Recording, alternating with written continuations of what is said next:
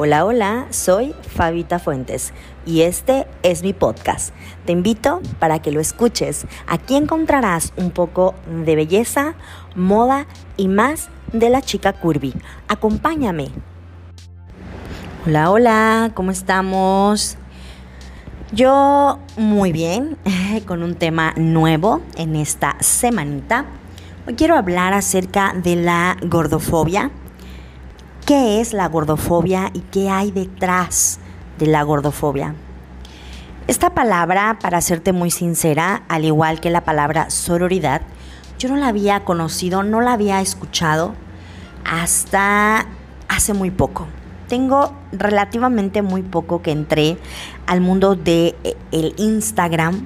Te iba a decir de las redes sociales, pero no, ya tenía Facebook y YouTube y Twitter y esto. en fin, eh, Instagram me ha enseñado muchísimo gracias a esta plataforma. He conocido infinidad de personalidades que me han ayudado a entender un poquito cómo está este mundo loco y entender también un poco los términos eh, que si bien no son nuevos, sí son nuevos para mí. Bien, gordofobia. ¿Qué es la gordofobia? En sí, ¿qué es la gordofobia? Estaba leyendo en eh, un, reportaje que salió en un periódico. Eh, se llama mi... No, olvídalo, no tengo el nombre. pero sí saqué información acerca eh, de lo que es la gordofobia. Dice, los expertos tienen un nombre para la actitud dominante, gordofobia, un sesgo por el cual se discrimina y menosprecia consciente o inconscientemente a las personas percibidas como rollizas.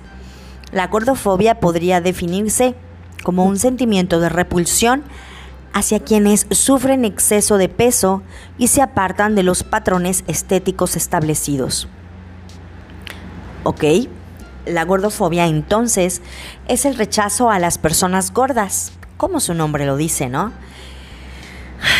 La verdad es que en el camino he encontrado y me he topado con mucha, con mucha gente que sí tiene un poquito de rechazo hacia las personas gordas. Yo francamente nunca he tenido como ese rechazo. Nunca me pues me he sentido expuesta eh, ni mm, agredida por nadie por mi condición.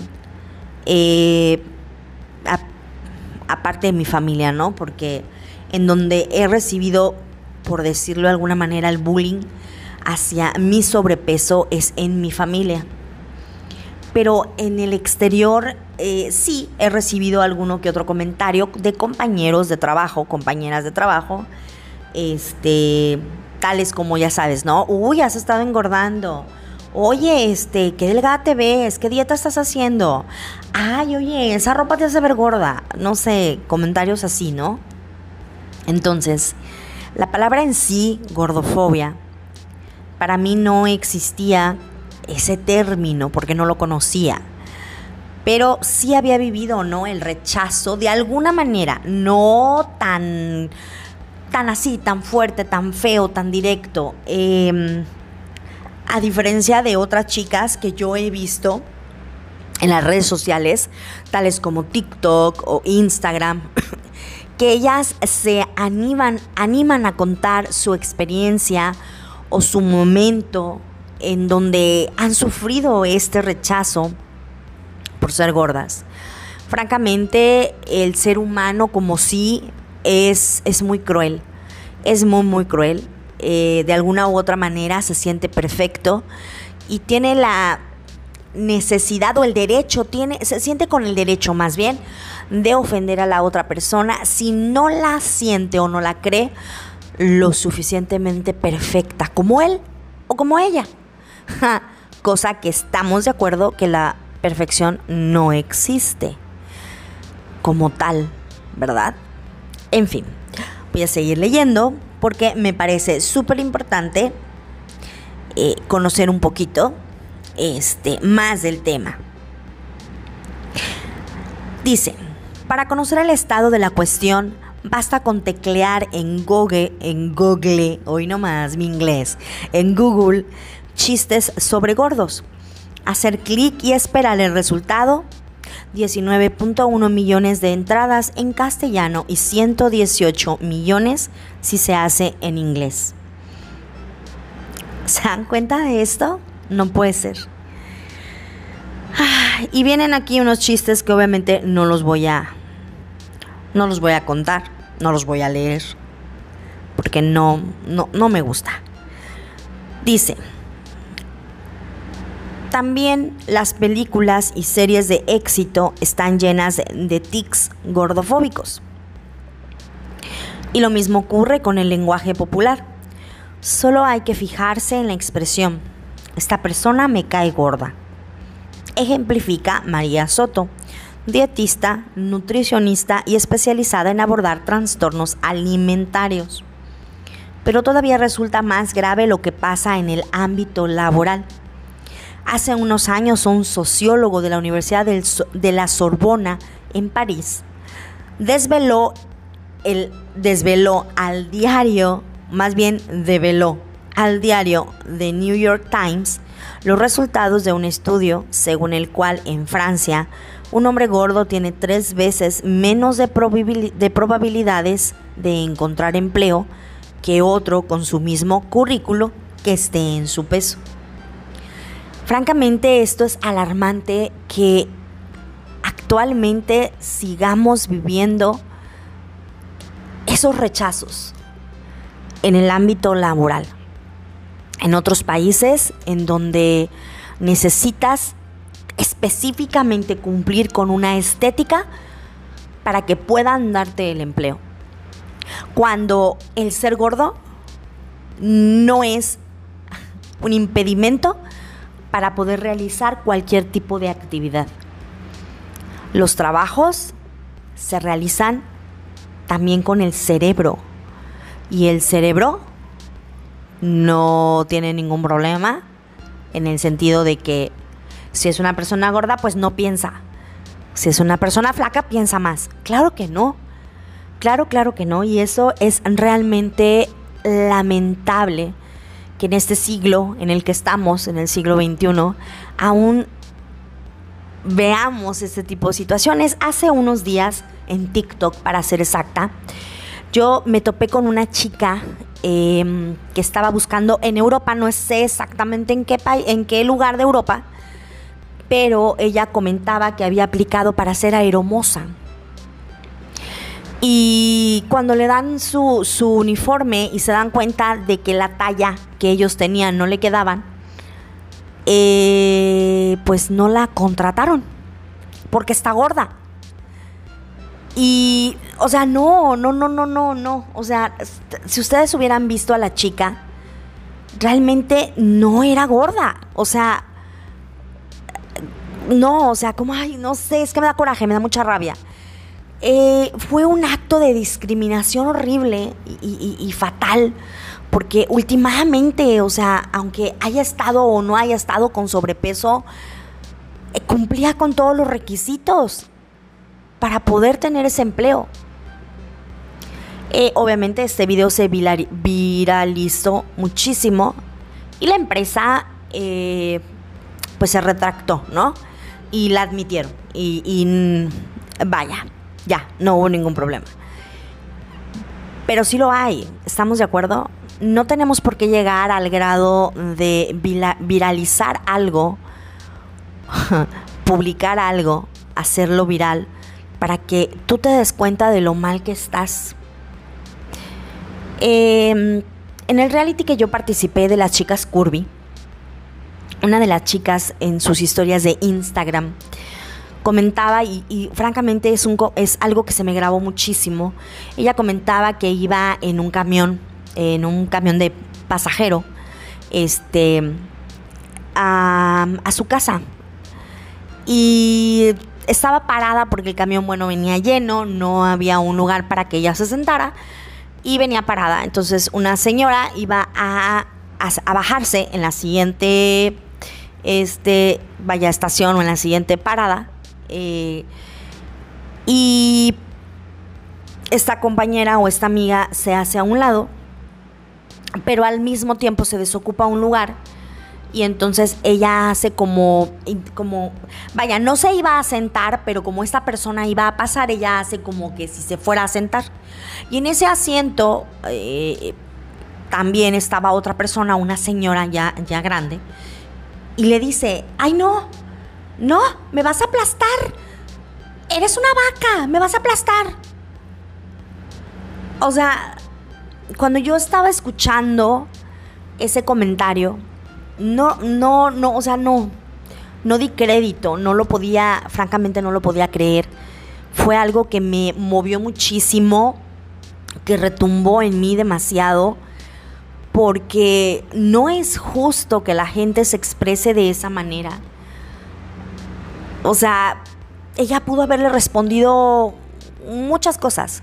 Sin embargo, eh, cupo en ella la prudencia, no le dijo absolutamente nada Simplemente ella se bajó en la parada que le correspondía y listo. Pero ella pudo haber dicho muchas cosas y entonces si nos ponemos a pensar, a lo mejor ella hubiera quedado mal, hubiera sido la villana frente a las personas porque la persona que estaba ofendiendo era, o, sea, no que estaba ofendiendo, a la persona que le estaba respondiendo era una persona adulta, mayor, y entonces ella iba a quedar como la mala del cuento. Y lo que dijo la señora que no iba a ser importante, no había ocurrido o nadie lo había escuchado. Entonces, ella tomó la decisión de ignorar. Y yo creo que yo también hubiera hecho lo mismo, ignorar a esa persona. Porque es enfrascarte en algo que, realmente, o sea, no. No es que no tenga importancia, ojo, claro que tiene importancia y mucha. Pero hay momentos, ¿no? Entonces creo que ese no era el momento adecuado. Y así te pudiera contar de muchas y muchas y muchas historias de, amigas mías que, han contado que se han enfrentado a este rechazo. Yo en lo personal te puedo decir que no, no, no he tenido un rechazo de esa manera tan cruda. Eh, te lo decía al principio, de quien he recibido bullying, si lo puedo llamar así, es de mi familia. el, típico, el típico comentario de, mira, si estuvieras más delgada estarías bonita. Híjole, cuando estabas delgadita eras más bonita. Híjole, te descuidaste. Uy, no te quieres. Híjole, no te cuidas. Híjole, que... O sea, ¿sí? ¿Me entiendes? Y muchas, muchas otras cosas más. Pero he tratado de ser de verdad, de verdad, de verdad muy, muy tolerante. pero ha habido momentos en donde, gracias a estas chicas que he encontrado en Instagram, me han ayudado para entender un poquito más todavía acerca del término gordofobia, de lo que significa realmente y que nadie, así sea tu familia, tiene por qué ofenderte. Entonces, de alguna manera muy educada, sí les he dicho, chinga tu madre. no te creas, tal cual no. Pero sí, de alguna u otra manera, muy educadamente, tú sabes que se pueden decirle esas mágicas palabras. Bueno, retomamos la lectura. Los expertos que han analizado el fenómeno señalan que la sociedad en la que vivimos enseña que lo valioso y saludable es lo ágil, lo rápido, lo dinámico. Por lo tanto, todo lo que se asocia a lento, pesado y voluminoso es percibido como inferior. Y esto explica el acoso social que sufren las personas con exceso de peso, que dinamitan el ideal de delgadez que estimula la sociedad contemporánea. Sin embargo, es completamente cierto que desde 1980 las tasas de sobrepeso y obesidad han crecido más que en ningún otro momento de la historia. Sí, esto es realmente sorprendente, pero el hecho de que hayamos más gordos en, esta, en este mundo no te da el derecho a ti de venir a ofender, puesto que todos somos iguales y todos, todos merecemos respeto. Ok, estaba tratando de ver si tenía eh, algo más acerca de esto en, esta, en este reportaje, pero no. Quiero este, nada más finalizar un poco del tema. Eh, la verdad es que para mí la gordofobia no es otra cosa más que eh, un rechazo hacia la persona eh, gorda. ya encontré lo que te quería leer, espérame tantito. Dice que la persona, este, la persona gorda, se enfrenta a muchísimos insultos. Pero ahí te va. Esto es algo que francamente yo no conocía, nunca lo había escuchado. Este, la obesofobia. Te voy a leer esto, me parece realmente importante. Dice, la diferencia entre gordofobia y obesofobia. Si la obesofobia es el terror a engordar y padecer obesidad, la gordofobia podría definirse como una cierta repulsión hacia las personas con exceso de peso. Quienes odian y rechazan a las personas que sufren obesidad suelen tener, el, suelen tener en el fondo miedo a engordar. Explican al Alimón, Néstor Benítez y María Soto, dietistas nutricionistas especializados en tratar trastornos alimentarios. Ambos aconsejan ser cuidadosos con el lenguaje y utilizar la expresión persona con obesidad para no culpabilizar al paciente. Cuando una persona padece una enfermedad grave como suele ser el cáncer, no se la juzga ni se le insinúa que es culpa tuya. Perdón, que es culpa suya. En cambio, con la obesidad sí que pasa. Por eso es importante remarcar que esta es también una enfermedad, indica Benítez. Y con esto me despido, amigas y amigos que me escuchan, dejando solamente la semillita para que si aún eres tú de esas personas que rechazan, ofenden y lastiman a una persona gorda, cuida tus palabras Tú no sabes lo que la otra persona está viviendo. Tú no sabes el motivo por el cual está gordo. Porque la gordura no nada más es porque sí. Siempre hay un porqué. Siempre hay un trastorno atrás de eso. Muchísimas, muchísimas gracias y nos vemos en el siguiente capítulo. Hemos llegado al final de este episodio. Espero que te haya gustado tanto como a mí. Y si es así, no se te olvide seguirme, ¿eh? Aparte, te voy a dejar mis otras redes sociales para que también vayas a seguirme. Por ejemplo, en Instagram me encuentras como FafiFuentes23.